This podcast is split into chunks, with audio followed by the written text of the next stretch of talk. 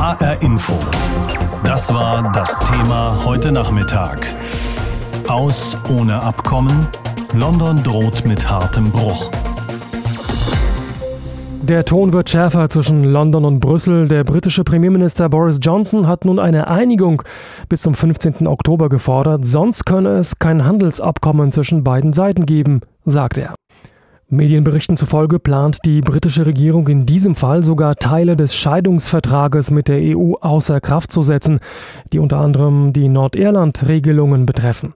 Im Klartext hieße das harter Brexit mit großen Auswirkungen auf die Wirtschaften sowohl der EU, aber wohl vor allem auch Großbritanniens. Aus London berichtet Imke Köhler. Diverse Zeitungen zitieren Boris Johnson. Der Premier macht Druck. Einen Tag vor Beginn der achten Verhandlungsrunde mit der EU konstatiert er, dass Verhandlungen über Mitte Oktober hinaus keinen Sinn mehr machen würden. Wenn bis dahin nichts vereinbart sei, sollte sich Großbritannien besser darauf konzentrieren, den No-Deal-Brexit vorzubereiten. Landwirtschaftsminister George Eustace verteidigte diese Haltung in der BBC. Es ist wichtig, dass sich nicht wiederholt, was wir in der Vergangenheit erlebt haben haben langwierige Verhandlungen, die zu keinem Ergebnis führen, mit der Folge, dass die Unternehmen nicht wissen, worauf sie sich vorbereiten müssen. Was der Premier sagt, ist daher vernünftig. Wir müssen Mitte Oktober wissen, wo wir stehen und wofür wir planen müssen. We all need to know where we stand by the middle of October, so that we know what we're planning for. Laut Premier Johnson ist ein Freihandelsabkommen mit der EU immer noch möglich. Es müsse aber klar sein, dass Großbritannien nach dem EU-Austritt unabhängig sei und an dem Punkt werde er keine Kompromisse machen, heißt es. Damit spielt Johnson auf einen der Knackpunkte in den Verhandlungen an, dass Großbritannien sich nicht verpflichten will, künftig noch EU-Standards einzuhalten. Zudem betont der Premier, dass ein No-Deal ein gutes Ergebnis für das Königreich wäre, denn dann wäre es frei, Handelsverträge mit Partnern in aller Welt zu schließen. Die Opposition kann dem nicht viel Gutes abgewinnen. John Ashworth, Labour-Politiker und Mitglied des Schattenkabinetts, meinte dazu, Ich glaube, die Leute werden sehr überrascht sein. Erst verspricht uns Johnson einen fertigen Deal und jetzt drückt er uns in Richtung No-Deal. Und das in einer Zeit der Rezession, wo viele um ihre Jobs fürchten und das Kurzarbeitergeld ausläuft. Wir sollten Maßnahmen ergreifen, die für Wachstum sorgen und nicht unsere Wirtschaft weiter beschädigen damage to our economy. Boris Johnson will dagegen der EU signalisieren, wir haben keine Angst und wir geben nicht nach. Der Premier wird mit den Worten zitiert, dass Großbritannien bei einem No-Deal gewaltigen Erfolg haben werde. Möglicherweise geht die britische Regierung aber noch weiter, denn es gibt Meldungen, wonach sie ein Gesetz plant, mit dem Teile des EU-Austrittsabkommens außer Kraft gesetzt werden könnten, was auch die Sonderregelung für Nordirland betreffen würde. Die britische Regierung beschwichtigt an diesem Punkt, aber auf der irischen Insel hat diese Nachricht schon am Morgen für Entsetzen gesorgt. Die stellvertretende erste Ministerin von Nordirland, Michelle O'Neill, spricht von einem heimtückischen Verrat, der einen irreversiblen Schaden für die gesamtirische Wirtschaft und das Karfreitagsabkommen bedeuten würde. Und der irische Abgeordnete Neil Richmond, der im irischen Parlament mehrere Jahre Vorsitzender des Brexit-Ausschusses war, sagte der BBC, ein solches Vorgehen würde in Frage stellen, wie wichtig der britischen Regierung der Frieden in Nordirland wirklich sei. Das ist, was das Austrittsabkommen schützt und wofür wir in den letzten vier Jahren so hart gearbeitet haben. Und das jetzt als Faustpfand zu benutzen, ist rücksichtslos und unklug. Wir müssen bedenken, dass es Frieden auf dieser Insel erst seit 22 Jahren gibt und er ist sehr fragil. Wir müssen sicherstellen, dass die britische und die irische Regierung zusammen mit ihren EU-Partnern alles tun, um den Frieden Frieden zu schützen. Spätestens mit dem heutigen Tag ist das Brexit-Thema wieder auf der Tagesordnung mit Verärgerung und Verunsicherung auf vielen Seiten. Ja, wie geht es nun weiter? Welche Verhandlungstaktik bzw. welches Verhandlungsgeschick sind jetzt gefragt?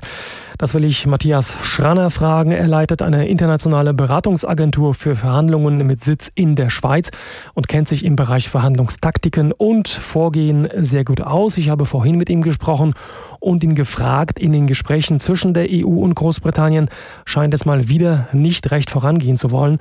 Ist es denn in einer solchen Phase zumindest aus Londoner Sicht also nur logisch, den Druck zu erhöhen? Geht Boris Johnson richtig und auch geschickt vor? Geschickt ist das auf gar keinen Fall. Ich denke, wir müssen zwei Sachen unterscheiden. Das eine ist das Signal an die Gegenseite, also an das Verhandlungsteam der EU und das Signal an die eigene Bevölkerung, also die Leute, die ja für den Brexit gestimmt haben und die natürlich jetzt auch eine bestimmte Aktion sehen möchten.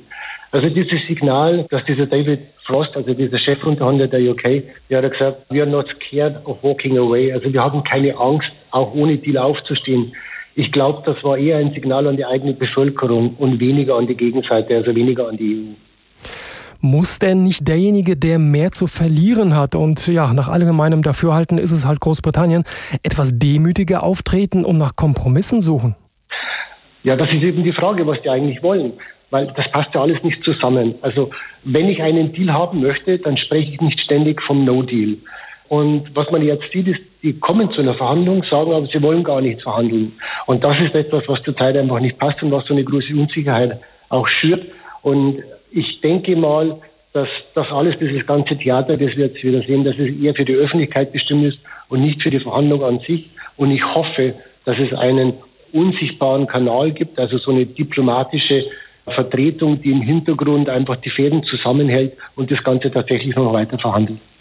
Es sei denn, Johnson will ohnehin den harten Brexit und eine Nichteinigung kommt ihm einfach nur recht, oder? Ich denke schon, ja. Also das ist zumindest das, was er sagt. Er glaubt ja scheinbar, dass ein No-Deal für UK besser ist. Und ja, vielleicht hat er auch recht, wir wissen es ja auch nicht. Also wir sind ja immer dieser Meinung, dass wir UK überzeugen müssten, dass es doch besser wäre, einen Deal einzugehen. Und das, was äh, Johnson gestern vorgeschlagen hat, diese australische Lösung, ist natürlich totaler Quatsch, weil also Australien ist ja doch ein bisschen weiter weg als Europa. Und also ich denke schon, dass sehr viel politisches Gespiele einfach mit dabei ist. Was sollte der EU-Verhandlungsführer, der Herr Barnier, Ihrer Meinung nach tun? Gegendruck erzeugen und selbst vielleicht ein Ultimatum stellen? Nein, auf gar keinen Fall. Also es geht ja darum, wer jetzt diesen schwarzen Peter erhält. Vielleicht kennen Sie das Spiel noch, das wir als Kinder gespielt haben. Am Ende ist die Frage, wer ist schuld an diesem Desaster? Und würde jetzt zum Beispiel Michel Barnier nicht zu dieser Verhandlung hinfahren oder würde er selbst Druck aufbauen oder selbst ein Ultimatum stellen, dann könnte UK sagen, na, seht mal her, die EU ist wieder diejenige, die mit so viel Druck gegen uns agieren und deshalb müssen wir aussteigen. Also man muss alles vermeiden, damit EU diesen schwarzen Peter zugesteckt bekommt. Was ich machen würde, ich würde das Verhandlungsteam tauschen. Also ich würde den Herrn Barnier rausnehmen, ich würde neue Leute hinschicken, um mal wieder so einen Restart, wie es so schön heißt, einen Neustart zu machen. Gesichtswahrung, das ist ja in der Politik äh, etwas ganz Wichtiges, manchmal sogar Entscheidendes. Sie haben schon ein äh, Thema genannt, wie das sein könnte, aber vielleicht fällt Ihnen noch was ein. Wie könnten denn beide Seiten das Gesicht wahren und dennoch zu einer guten Lösung kommen für beide Seiten? Also drei Sachen, denke ich, sind jetzt wichtig. Nummer eins, Frau von der Leyen darf keinen Kommentar mehr zu UK abgeben, damit sie nicht beschädigt wird, weil man weiß ja wirklich nicht, wie es ausgeht. Das Zweite ist, ich würde das Verhandlungsteam tauschen, ich würde auf alle Fälle den Herrn Barnier mit seiner wirklich sehr, sehr guten Reputation jetzt aus dem Spiel nehmen, damit der nicht beschädigt wird. Den könnte man vielleicht später wieder ins Spiel bringen. Und Nummer drei, aus meiner Sicht das Wichtigste, man muss eine Hintergrundverhandlung aufbauen, die weg ist von diesem ganzen Geschrei der Öffentlichkeit, damit man mit Experten im Hintergrund einfach ganz normal weiter verhandelt, um dann am Ende dann tatsächlich zu sehen, ob man sich einigen kann oder nicht einigen kann. Großbritannien ist bereits im Februar dieses Jahres aus der Europäischen Union ausgetreten. Politisch ist es also nach einem riesengroßen Hin und Her erledigt. Aber noch nicht wirtschaftlich, denn bis Ende dieses Jahres sollten viele Detailfragen zwischen dem Kontinent und der Insel geklärt und in Vertragsform gegossen werden. Ohnehin ein zeitlich und inhaltlich ehrgeiziges Projekt, das jetzt auch wirklich zu scheitern droht, denn die Verhandlungen gestalten sich äußerst zäh und eine Einigungsperspektive gibt es auch nicht zwingend. Aber wem würde ein No-Deal, ein harter Brexit mehr schaden? Großbritannien, der gesamten EU oder vor allem Deutschland? Jakob Mayer berichtet. Wenn Großbritannien Ende des Jahres nach der Übergangsfrist den EU-Binnenmarkt ohne Vereinbarung verlässt, dann schadet das vor allem dem Land selbst. Aber auch EU-Staaten wären betroffen, je nachdem, in welchem Umfang sie mit der Insel Handel treiben. Ohne Vereinbarung müssten Waren und Personen an den Grenzen wieder überprüft werden. Zehntausend Lkw fahren jeden Tag allein durch den Hafen von Dover. Zurzeit müssen nur vier Prozent davon durch den Zoll. Sollte sich das ändern, droht der Hafen zu verstopfen. Ähnlich könnte es in EU Flughäfen aussehen. Zölle, Mengenbeschränkungen, viel mehr Bürokratie. Gemessen am Bruttoinlandsprodukt würde ein No-Deal-Brexit Irland besonders schwer treffen. Die irische Wirtschaft ist eng mit der britischen verflochten, auch im Finanzsektor. Die Niederlande und Belgien hätten unter einem No-Deal-Abgang ebenfalls schwer zu leiden. Eine Untersuchung der Kreditreform-Rating sieht außerdem ein hohes Brexit-Risiko für Zypern und Malta, weil beide Länder auf britische Touristen angewiesen sind und enge finanzielle Verbindungen zum Vereinigten Königreich unterhalten. In Deutschland treffe es besonders Industrie- und Mittelstandsregionen in Nordrhein-Westfalen, Bayern und Baden-Württemberg. In München, Ingolstadt und Stuttgart wären Dienstleistungen und die Automobilindustrie betroffen. Es geht vor allem um Branchen, die im Austausch mit Drittstaaten mit hohen Zöllen belegt sind, sagt der Brexit-Experte des Bundesverbandes der deutschen Industrie Paul Mäser. Das ist beispielsweise die Automobilindustrie, aber auch die Landwirtschaft. Wichtig ist aber auch zu erwähnen, dass wir viele Unternehmen haben, vor allem aus dem Mittelstand, die bisher noch überhaupt keine Zollanmeldungen und ähnliches durchgeführt haben, weil sie lediglich im Binnenmarkt operiert haben. Auch hier werden neue Prozesse und auch neue Kosten auf die Unternehmen zukommen. Das hätte natürlich Folgen für die Beschäftigten. Ein Drittel der deutschen Unternehmen würde bei einem harten Brexit Stellen streichen. Das zeigt eine BDI-Studie vom Juni. Demnach befürchten vor allem die Branchen Maschinenbau und Handel, dass die Beziehungen zu Großbritannien nachhaltig leiden. 38 Prozent der befragten Unternehmen rechnen für den Fall eines harten Brexit mit hohen Schäden. Vor allem das Bankwesen stellt sich auf Verluste ein. Über die Hälfte erwartet eher geringe Beeinträchtigungen, etwa die Autohersteller. Aber laut der BDI-Untersuchung fühlen sich fast drei Viertel der Unternehmen inzwischen gut oder sogar sehr gut vorbereitet auf den Brexit. Wir sehen, dass viele Unternehmen ihre Vorbereitungsmaßnahmen auch intensiviert haben. In Zeiten der Corona-Krise war es allerdings nicht so einfach. Wir sehen auch, dass viele Unternehmen bereits bestehende Lagerbestände, die man für eine Brexit angeschafft haben, äh, in der Corona-Krise zweckentfremdet haben. Diese gilt es jetzt natürlich wieder aufzufüllen. Firmen überprüfen zum Beispiel, mit welchen Zulieferern oder Dienstleistern sie künftig zusammenarbeiten und sie bereiten sich auf mögliche Zölle und Zollkontrollen vor. Vor allem Technologieunternehmen verlagern Geschäftseinheiten aus Großbritannien auf den Kontinent. Finanzdienstleister verlegen ihre Datenverarbeitung in EU-Staaten. Weit über die Hälfte der vom BDI befragten Unternehmen hat diesen Schritt schon getan und infolge des Brexit Beschäftigte oder Produktionsstätten verlagert. Irgendwie hatte man es schon fast vergessen, aber jetzt ist das Thema Abkommen zwischen Großbritannien und der EU mit Karacho zurück. Denn der britische Premierminister Boris Johnson hat der Europäischen Union zum Ende des Jahres mit einem harten Brexit gedroht, sollte nicht bis zum 15. Oktober ein Handelsabkommen stehen. Formell gehört das Vereinigte Königreich ja schon seit Februar dieses Jahres nicht mehr der EU an. Seinen Bürgern hat Johnson aber auf jeden Fall schon mal versprochen, Großbritannien werde selbst, wie auch immer die Gespräche ausgehen mögen, mächtig florieren, wie er sich ausgedrückt hat. Darüber sollten wir reden und zwar mit äh, Ulrich Hoppe. Er ist Hauptgeschäftsführer der deutsch-britischen Außenhandelskammer mit Sitz in London. Ich habe vorhin mit ihm gesprochen und ihn gefragt, würden Sie das denn unterschreiben mit dem mächtig florieren? Kann die britische Wirtschaft einen harten Brexit wirklich so leicht verkraften, wie der Premier offensichtlich meint? Nee, das ist sicherlich Wunschdenken seitens des Premierministers. Die Firmen und die gesamte Wirtschaft geht davon aus, dass ein harter Brexit sicherlich noch einmal zu einem zusätzlichen Wachstumsverlust von ungefähr zwei Prozent im nächsten Jahr führen wird. Also von daher ist das wirklich Wunschdenken, aber es ist natürlich auch Teil der Verhandlungstaktik, erst einmal ein Stück zu drohen und zu sagen, man bleibt hart, um dann natürlich einen Kompromiss von der Gegenseite da noch heranziehen zu können. Ihre Handelskammer vertritt etwa 750 deutsche und auch britische Mitgliedsfirmen. Was hören Sie denn von denen? In welcher Stimmung sind Sie denn? Die sind natürlich immer noch in einer abwartenden Stimmung und rechnen mit 50-50, dass es vielleicht noch zu einem minimalen Freihandelsabkommen kommt. Das ist für die Unternehmen wichtig, denn das bedeutet keine Zölle und keine Mengenbeschränkungen in weiten Teilen und würde damit den Warenverkehr auch über den Januar hinaus noch relativ leicht gestalten. Wenn es zu einem No-Deal kommt, dann kommen Zollabfertigungen etc. hinzu. Das wird teuer, das wird aufwendiger, da gibt es eine Unterbrechung der Lieferkette, da muss man wieder Lagerhaltung aufbauen. Da sind die Sorgen natürlich sehr groß, dass es zu einem harten Brexit kommt. Aber die Hoffnung ist noch da, dass es doch noch zu einer Einigung kommt und dass man im Moment dieses ganze Gehabe jetzt auch sozusagen als Endspiel von Verhandlungen ansieht und das auch so interpretiert. Bereits seit dem Juni 2016 sind die Briten auf einen Brexit sozusagen gestimmt. Es äh, gibt Notfallpläne, die entwickelt worden sind. Lieferketten wurden überprüft, verschiedene Szenarien entworfen. Wären die Firmen also nicht äh, ohnehin vorbereitet auf einen No-Deal-Brexit?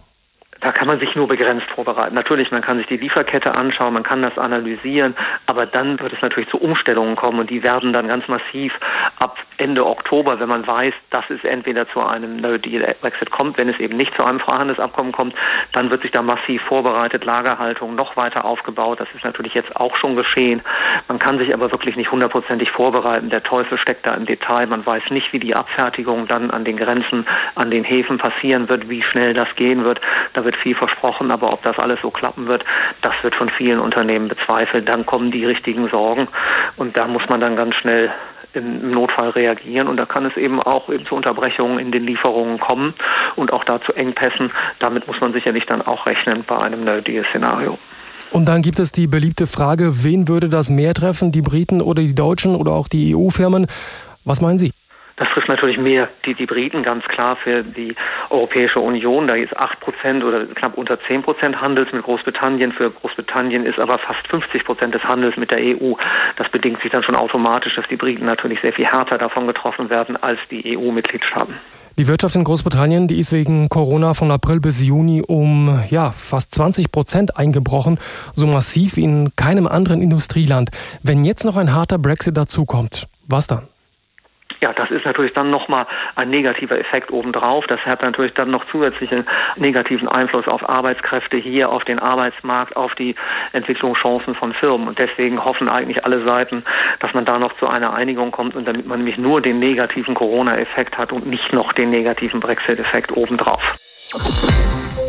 In der unendlichen Geschichte um den Brexit wird der Ton zwischen London und Brüssel mal wieder schärfer. Zum 31. Januar ist Großbritannien zwar aus der EU ausgetreten, aber ein Handelsabkommen gibt es bisher nicht und die Zeit drängt, denn die Frist läuft mit diesem Jahr ab.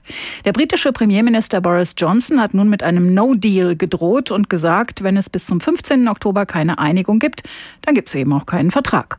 EU-Chefunterhändler Michel Barnier hält es immer noch für möglich, dass ein solches Abkommen zustande kommt, sagt aber auch, die Verhandlungen sind schwierig, weil die Briten das Beste aus beiden Welten wollen. So hat er es ausgedrückt. Michael Schneider ist unser Korrespondent in Brüssel. Ich habe ihn gefragt, welche Punkte nach wie vor strittig sind zwischen Großbritannien und der EU.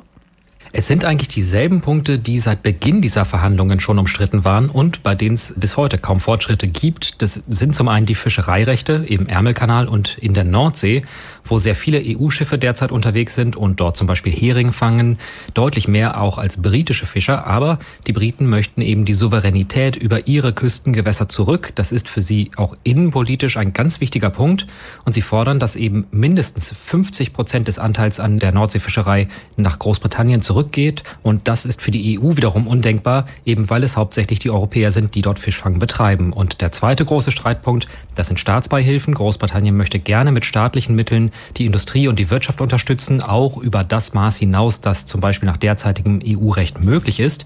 Und da sagt Brüssel, das geht nicht, denn dann bauen die Briten mit Steuergeldern eine Konkurrenz auf, gegen die die Firmen auf dem Festland nicht mehr ankommen. Die EU fordert also hier gleiche Standards. Das aber ist für London eine rote Linie.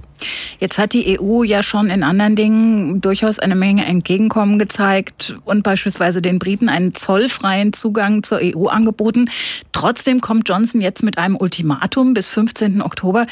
Wie kommt diese Art des Umgangs in Brüssel an?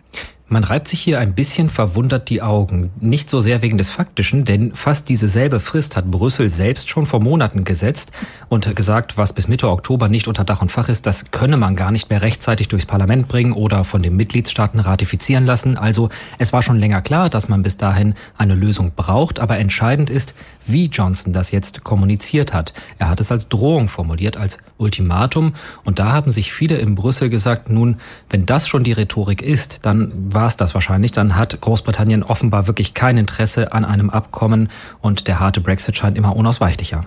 Gibt es in Brüssel ja dementsprechend fast schon trotzig auch sowas wie die Haltung, wir lassen uns nicht erpressen, dann kriegen die Briten halt ihren No-Deal, sollen sie doch sehen, was sie davon haben. Naja, das ist immer die Option, die auf dem Tisch liegt. Brüssel hat sehr klar gemacht, dass es sich nicht erpressen lassen will, bleibt dabei aber eigentlich sehr stoisch. Also wenn man sich Chefunterhändler Michel Barnier anschaut, der droht nicht. Er pocht nur auf geltendes EU-Recht und sagt immer wieder, dass Großbritannien eben keine Sonderkonditionen bekommen soll, die es nachher besser stellen würden als andere Mitgliedstaaten. Er hat sich allerdings nach den letzten Verhandlungsrunden zunehmend enttäuscht gezeigt, dass es so gar nicht weiterging und das ist eher der Ton, der hier in Brüssel angeschlagen wird. Man bedauert es, man schüttelt mit dem Kopf, man sagt aber auch deutlich, dieser Ball liegt im britischen Feld. Ähm, die mhm. EU habe sich bereits bewegt und im Zweifel ist sie auch überzeugt, besser auf einen harten Brexit vorbereitet zu sein, als Großbritannien das ist. Also im Moment ist es so, dass eben Johnson bis Mitte Oktober diese Vereinbarung auf dem Tisch haben will. Was ist, wenn das nicht klappt? Bist du so optimistisch wie Barnier, der sagt, das kriegen wir vielleicht doch noch hin mit einer neuen Frist oder ist das wirklich der letzte mögliche Termin? Nun, eigentlich kann es keine Verlängerung mehr der Gespräche geben. Das hätte schon beantragt werden müssen. Die Frist war im Juli. Danach war eigentlich ein Punkt erreicht, wo auch die EU gesagt hat, jetzt muss es wirklich bis zum Herbst durchgezogen werden. Allerdings gibt es hier viele, die durchaus noch an Hintertüren glauben. Dann, wenn die Verhandlungen sich jetzt wirklich nochmal bewegen sollten und vorankommen und die britische Seite sich auf Kompromisse einlassen würde, dann würde sicherlich auch Brüssel keine Steine in den Weg legen, wenn dann aus technischen Gründen so eine Verlängerung noch sinnvoll erscheinen würde. Das Problem Problem ist hier allerdings Downing Street, denn jegliche Verlängerung oder Weiterverhandlung wird dort strikt abgelehnt. Premier Johnson steht auch im eigenen Land unter Druck. Er gilt sowieso ohnehin als Wendehals, spätestens seit der Corona-Pandemie. Und er muss eigentlich aus innenpolitischen Gründen bei seiner harten Linie bleiben. Wie hart diese Linie ist, zeigen auch seine neuesten Ankündigungen. Da soll diskutiert werden über die Situation in Nordirland, ob man da die Exportbestimmungen nochmal verändert, mögliche Staatsbeihilfen für Nordirland auf den Weg bringt. Das würde vielleicht auch schärfere Zollkontrollen an der Grenze bringen und damit eben auch die Gesprächsgrundlage mit der EU nachhaltig beschädigen, denn das würde verstoßen gegen das Austrittsabkommen, das man schon hat. Auch Kommissionspräsidentin Ursula von der Leyen hat in einem Tweet heute nochmal dazu aufgerufen, sich daran zu halten, denn alles andere wäre eine Verletzung der Abmachungen und dass es dann noch zu einer Einigung oder sogar zu einer Verlängerung kommen könnte, das glaubt dann im Moment auch keiner mehr. HR Info. Das Thema. Wer es hört, hat mehr zu sagen.